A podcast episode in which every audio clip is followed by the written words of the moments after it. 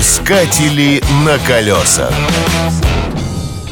Всем привет! С вами ваш дорожный автоэксперт Павел Картаев и мой вам совет на сегодня. Смело заправляйтесь газом. Приезжаем мы с вами за границу и совершаем сразу же страшную ошибку. В бак нашего автомобиля с бензиновым двигателем заливаем солярку. Или наоборот.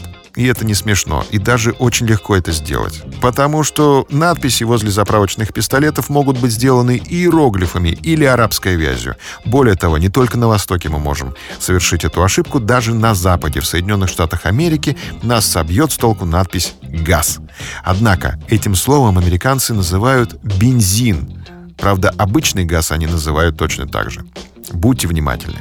Далее прокатимся по Америке и видим, что на автоматической колонке мы можем рассчитаться банковской картой, а при расчете наличными придется сходить в кассу. Но не во всех штатах. В некоторых не принято выходить из машины. Служащий заливает топливо в бак, берет карту или наличные и приносит вам счет или сдачу. Как правило, предлагают четыре вида топлива. Это Regular, AI-87, Plus, AI-89, Premium, AI-92 и Солярка, дизель. И вот еще в чем трудность.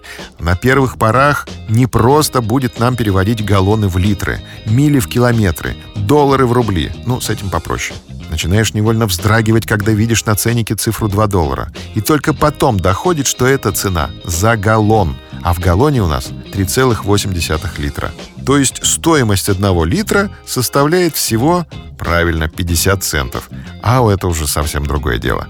В Соединенных Штатах Америки стоимость бензина сопоставима с российской.